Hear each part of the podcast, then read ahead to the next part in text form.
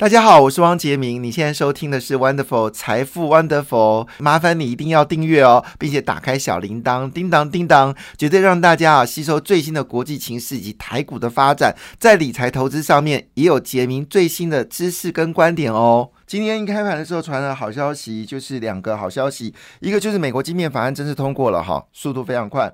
另外一部分呢，就是有关美国联准局的升息已经确认了。那么升息如大家所预期的，就是三码，好，不是四码。那么也就暗示着整个美国联准局它升息速度呢，有机会开始放缓，以至于昨天的美国纳斯达克那么上涨了四点零六个百分点。费半指数呢，则是上涨了四点七五个百分点。那么道琼工业指数上涨一点三七个百分点，标准五百指数只是大涨了二点六二个百分点哦。影响所及呢，其实包括欧洲股市呢，都是全面走高。德国股市上涨零点五三个百分点，英国股市上涨零点五七个百分点，法国股市呢，只是上涨零点七五个百分点。那亚洲股市也是全面的上扬哦，那全部翻红，其中印度呢上涨零点九九个百分点，好是所有涨幅里面比较高的。那当然，印尼、马来西亚、新加坡跟菲律宾呢都是一个走阳的格局。日本跟韩国也上涨哦，但涨幅是不大哈，日本只上涨零点二二个百分点，韩国股市则上涨零点一一个百分点。上海指数下跌哈。那么深圳指数也下跌，但涨跌幅并不是很明显。好，当然最大的焦点是在于美国联准局终于做出了一个决定哦，要做这个升息，而且升息呢是三码，好，不是四码，也不是 n 可惜，也不是两码。好了，当然今天的股票一开盘可能会大涨哦，但是留意哦，盘中会有卖压。好，那尾盘就看国安基金会不会进场，慎防有人趁这个利多的时候呢，今天会抛出股票。当然，如果你有连电的投资人，可能这时候你就要思考一件事情：有涨你就要卖啊。这个是呃今天新闻很大的消息，就是连电承认它库存呢可能已经开始要调整了，同时间原本签长约的。的客户呢下单已经有迟缓的一个状况，但联电呢今年三十六亿美金的投资案呢会继续执行。当然也恭喜联电哦，交出了毛利率已经看到四十五趴这种不可能的毛利率的数字呢已经出现了。但这背后也告诉我们一件很可怕的事情，是说会不会这就是联电的一个高点？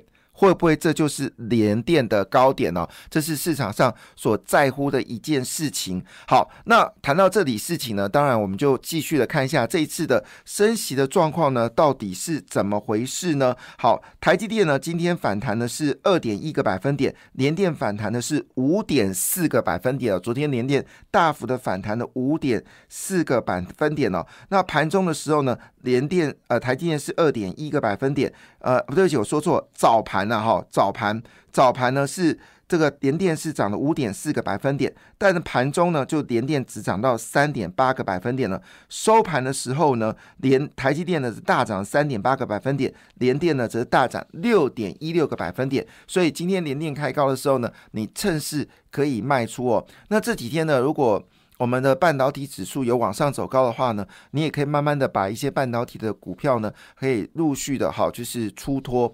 好，当然为什么说这件事情呢？因为市场对于半导体未来的趋势呢，确实有些担忧。但你不用担心台积电，你必须要担心台积电以外的厂商。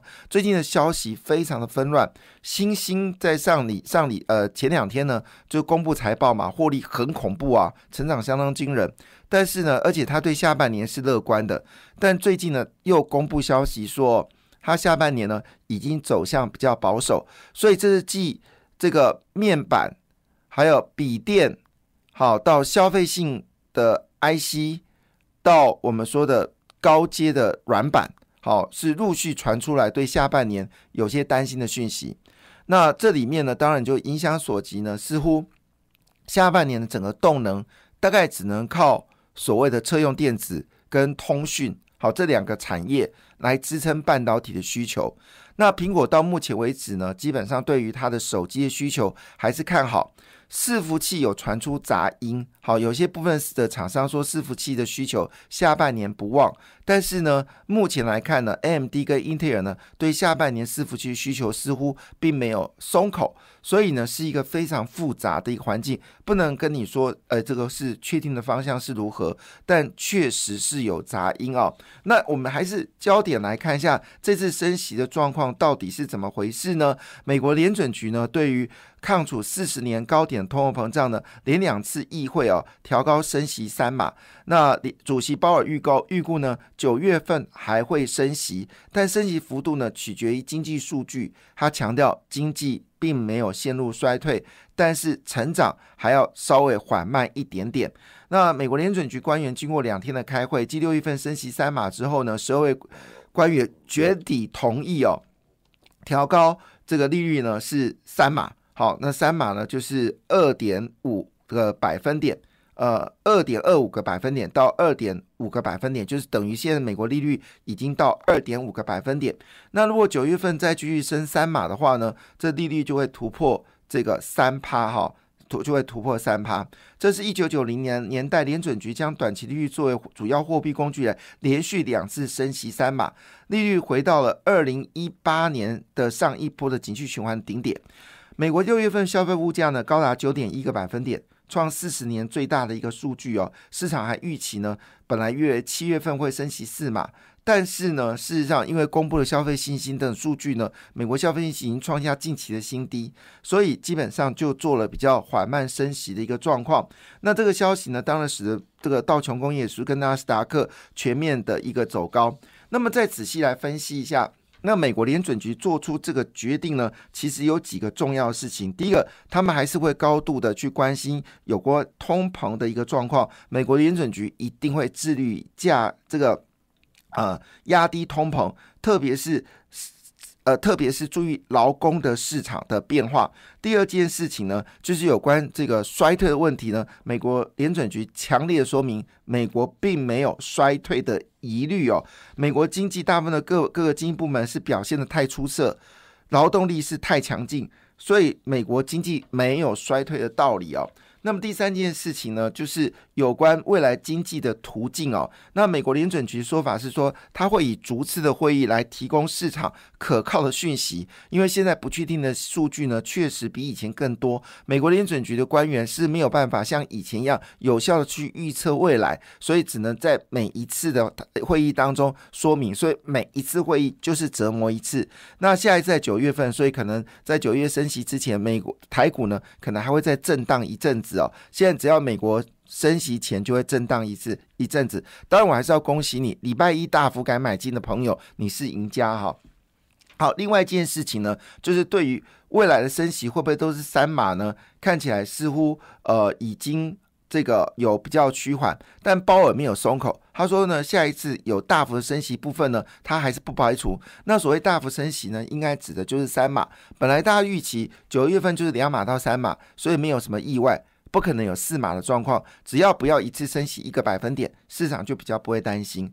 另外一部分呢，就是有关新冠状病毒这个这次这个事情呢，这次非常特别，鲍尔并没有提到新冠状病毒的疫情，所以意味着说，新冠状疫情已经不是美国经济的一个阻碍点。这给台湾一个非常重要的讯息，意思说台湾必须要快速的开放边境。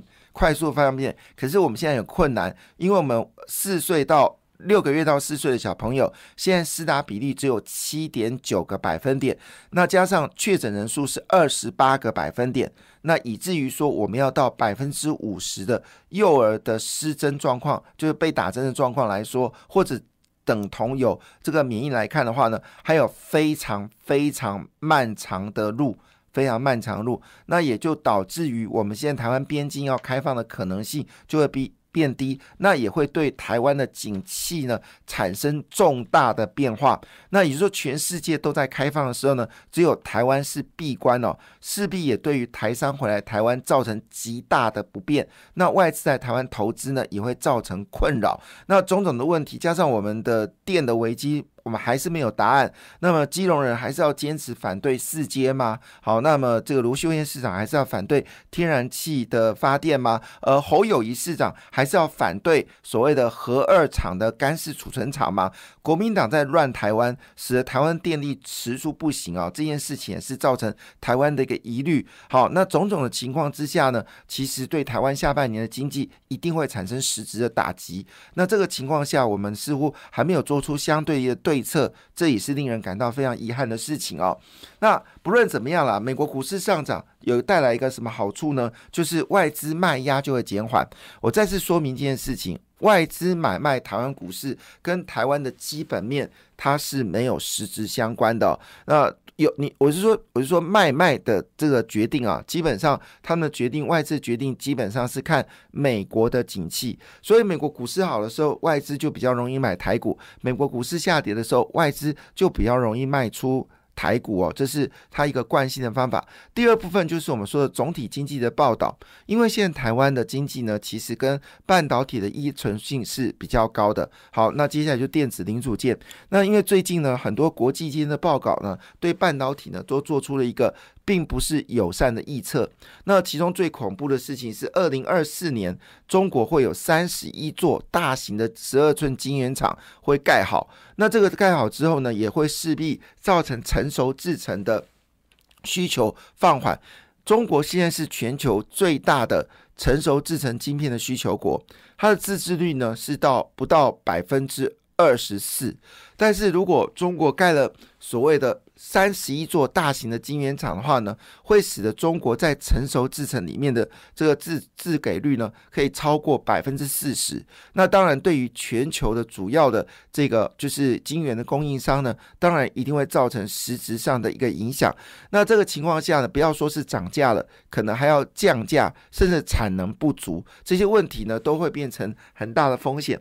台湾在二零二四年呢，会有十九座的晶圆厂盖好；美国在二零二四年。年呢会有十二座的晶圆厂盖好，那新加坡也会盖晶圆厂，那这个印度呢也会盖晶圆厂，欧洲呢也会盖晶圆厂。那现在并没有很明显，因为欧洲现在动作还没有积极的往晶圆厂的方向进行嘛，主要是因为俄乌战争使得这个美欧洲呢遇到。非常严重的能源问题，所以他们现在比较多的心思呢，是放在解决能源问题，以至于原本预估呢，他们要砸将一千亿美金来鼓励晶圆厂的事情呢，就慢慢的有减缓。原本传出来台积电很可能在德国要设晶圆厂，目前为止呢，德国是有一些技术性的阻拦，所以考虑到意大利来设工厂。但是呢，目前为止都是只是听说，搞不好去印度设晶圆厂的速度还会比在欧洲设晶圆厂速度来的大。可是欧洲五大晶圆五大的这个。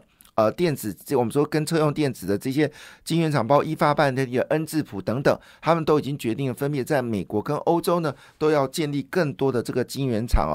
所以，二零二四年会不会是晶圆大爆炸呢？当然，比较正面的说法，好，我们负面说法，我我讲完也是要说正面说法。正面说法是说。即便目前为止，全世界有六十座的大型晶圆厂可能会盖哦，但是呢，没有办法去满足来自于车用电子的需求。好，没有办法满足，因为呢，现在全世界呢都要求在就主要国家已经要求在二零三零年呢全部电动车化。那台湾是不可能啊，台湾以现在这个所谓的就是整个电池，就是呃，就是我们充电站的。呃，加码速度如此的缓慢，那整个在所谓的电动车的友善环境里面，动作也非常的慢。你要知道哦，电动车并不是单纯你买个电动车就好了，你必须还有在家里面要设置所谓的储这个充电系统。